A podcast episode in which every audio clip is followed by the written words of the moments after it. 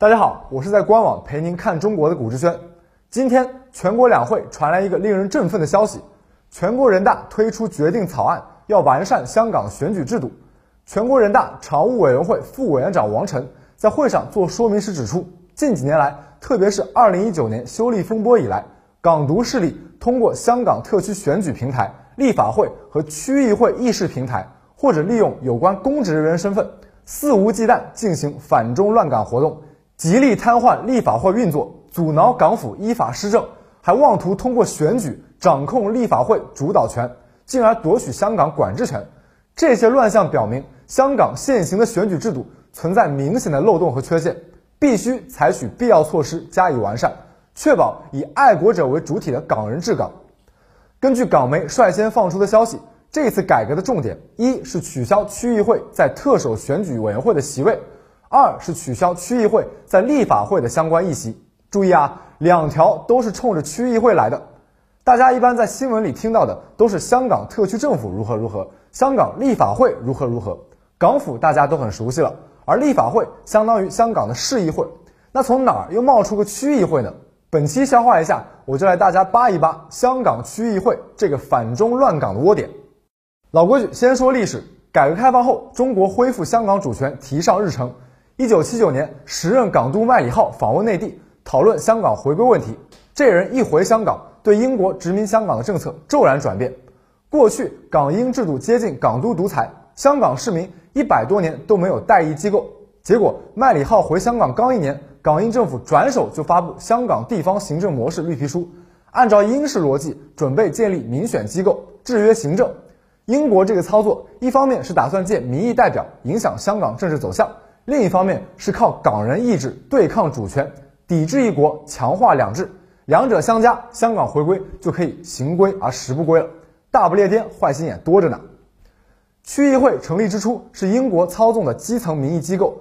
八十年代，香港不到五百万市民，分为十八个区，英国安排了四百九十个区议员。区议会写作民选机构，实际上，一九八二年首次选举，四百九十人里，港英代表占了一百六十六人。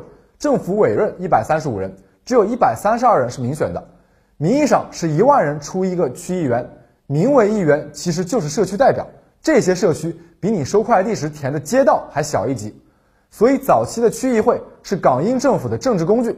直到香港回归前，区议会才基本实现市民选举。一九九零年，香港基本法公布；一九九七年，香港回归祖国。正所谓，政治是妥协的艺术。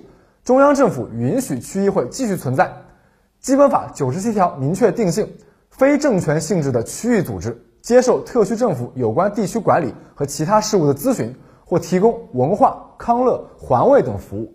而香港基层行政靠的是特区政府的管委会，翻译翻译就是区议会对特区政府没有任何强制权利，区议会决议反映的是市民意见，地区管委会参考这些意见改善施政。香港回归后，区议会确实在基层发挥了一定作用。特区政府2001年就探讨过区议会职能，让区议员更多的参与政策制定过程。2007年，港府还给区议会拨过三千万港元预算，拿来解决家暴、探访独居老人。2008年开始，区议会可以管理全港图书馆、体育馆等基础设施。不仅如此，港府为了方便区议员展开日常活动，还给他们发钱。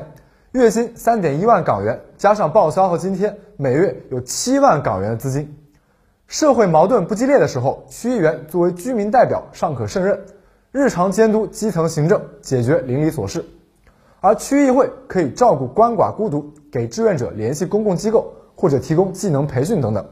如今，香港还是十八个区议会，总计四百七十九个席位，平均每个区有二十六个区议员。区议会本职工作是咨询、提提社区意见、管管居民福利、搞搞社会活动，这些是他们的正事儿。这么看来，大家是不是觉得新版区议会还行？但事物是不断变化的，很多时候会过犹不及。在港人治港政策指导下，区议会权限逐渐突破基本法。香港回归后，解散了一批旧部门，部门职能下放，就给了区议会。二零零八年开始，区议会有了一定的管理职能，于是把手伸向施政。自二零一五年以来，区议会开始影响香港特首选举议程。前些年政改，不少区议员大出风头，提出了政治议案，区议会逐渐脱离咨询机关的定位。这些年区议会行为越来越行政化、政治化、专职化、福利化、碎片化，啥意思？就是把手伸到了不该管的领域。政治的日常是基于理性的公共决策，区议会制度相对孤立，准入门槛低，区议员一万人出一个，来源鱼龙混杂。这些有闲的社会活动家，政治素养不高，人数又这么多，一旦掺和上政治议题，或者是境外势力主动渗透，区议会就很容易被外界操控，脱离民生，走向泛政治化。而区议员也会提出激进政纲，制造矛盾，分化市民。这样说太大太空，给大家举个例子。这届区议会四百七十九名议员，分了几十个派系，有民建联、工联会这种传统建制派，但更多的是民主党、公民党这种一看就懂的，甚至有马鞍山守护线、北炮同盟这种奇奇怪怪的本土派。政团名字逐渐泛政治化，说明区议会已经变质了。往年区议会有不少人没有竞争者，提名之后自动当选。二零一一年区议会选举，七十六人自动当选；二零一五年六十六人自动当选；二零一九年时代变了，第一次没有人自动当选。经过本土民粹势力鼓动，一共四百五十二个议席，有一千零九十个候选人争夺，平均二点四一个人抢一个席位。政治狂热下，当选议员越来越年轻，四百五十二个当选议员里，超过三成不到三十岁，还有七个刚满二十一岁。明明区议员需要丰富的社会经验，可政治素人却大规模击败了资深派。想想区议会职能，这合理吗？难道香港青年代表很善于调解邻里纠纷？在这个背景下，区议会日常运转也逐渐脱离正轨。去年五月十二号，元朗区议会声称有少女自称在荃湾警署遭轮奸怀孕，抹黑警队，向警务处处长邓炳强问罪。邓炳强披露最新案情后，蓝潮派恼羞成怒。脏话辱骂邓炳强，最后竟然通过所谓临时动议驱逐邓炳强离开会议厅。六月十一号，九龙城区议会讨论停止实施香港国安法，谴责监警会报告不尽不实。十月疫情闹得正凶，还是九龙城区议会讨论反对政府借健康码监控香港人，反对通识教科书强制送审。某某社区代表反对国安法，听起来就很搞笑。但是香港区议会反对实施国安法，听起来就有那政治的味道了，高大上了。香港特首由选举委员会产生，而区议会过去有近百分之十的话语权。这次改革目的就是让区议会回归民生领域。二零一二年香港政改后，选举委员会共有一千两百名委员，分别代表三十八个界别分组。第一界别三百人来自工商金融界。第二界别三百人来自专业界，比如中医界、医学界和高等教育界；第三界别三百人来自劳工、社会服务、宗教等界；第四界别的三百人来自政界，包括立法会议员、港九和新界区议会议员、港区全国人大代表以及港区全国政协委员的代表。按照港媒消息，这次改革将一千两百名委员扩大到一千五百人，新增一个界别，里面包括全部港区政协委员和社团，以更好的代表香港社会。同时取消区议会一百一十七个席位，让它回到原本的位置。而立法会方面，过去有七十个席位，其中三十五个由地区直选产生，二十九个是功能界别，由各行各业的代表内部选举协商产生，剩下六个由区议会和超级区议会议员产生。而这次改革后，立法会议席增加到九十个，取消六个区议会的席位，同样是为了限制区议会扩权。而改革之后的席位分布还有待日后官方文件公布。扒完了区议会，我们要说说观点了。